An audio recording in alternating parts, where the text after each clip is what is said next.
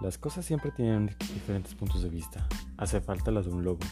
Por eso, aquí en Desde los Ojos del Lobo, hablaré de lo que pienso de los temas específicos existenciales, populares o entre otros. Puede ser temas variados. A veces solo acompañado, eso dependerá de si tengo ánimos. Siempre entendiendo que no es lo mismo mirar con los ojos de un conejo como los del lobo.